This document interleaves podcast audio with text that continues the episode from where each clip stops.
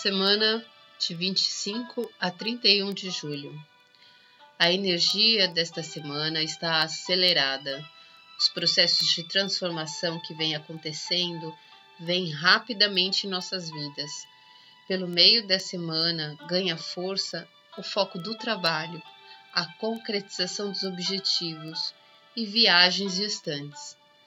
As comunicações ganham ao mesmo tempo uma atenção que, por uma certa disputa de poder, pela razão, deixa as relações mais expostas, suscetíveis a brigas ou uma limitação nas ações.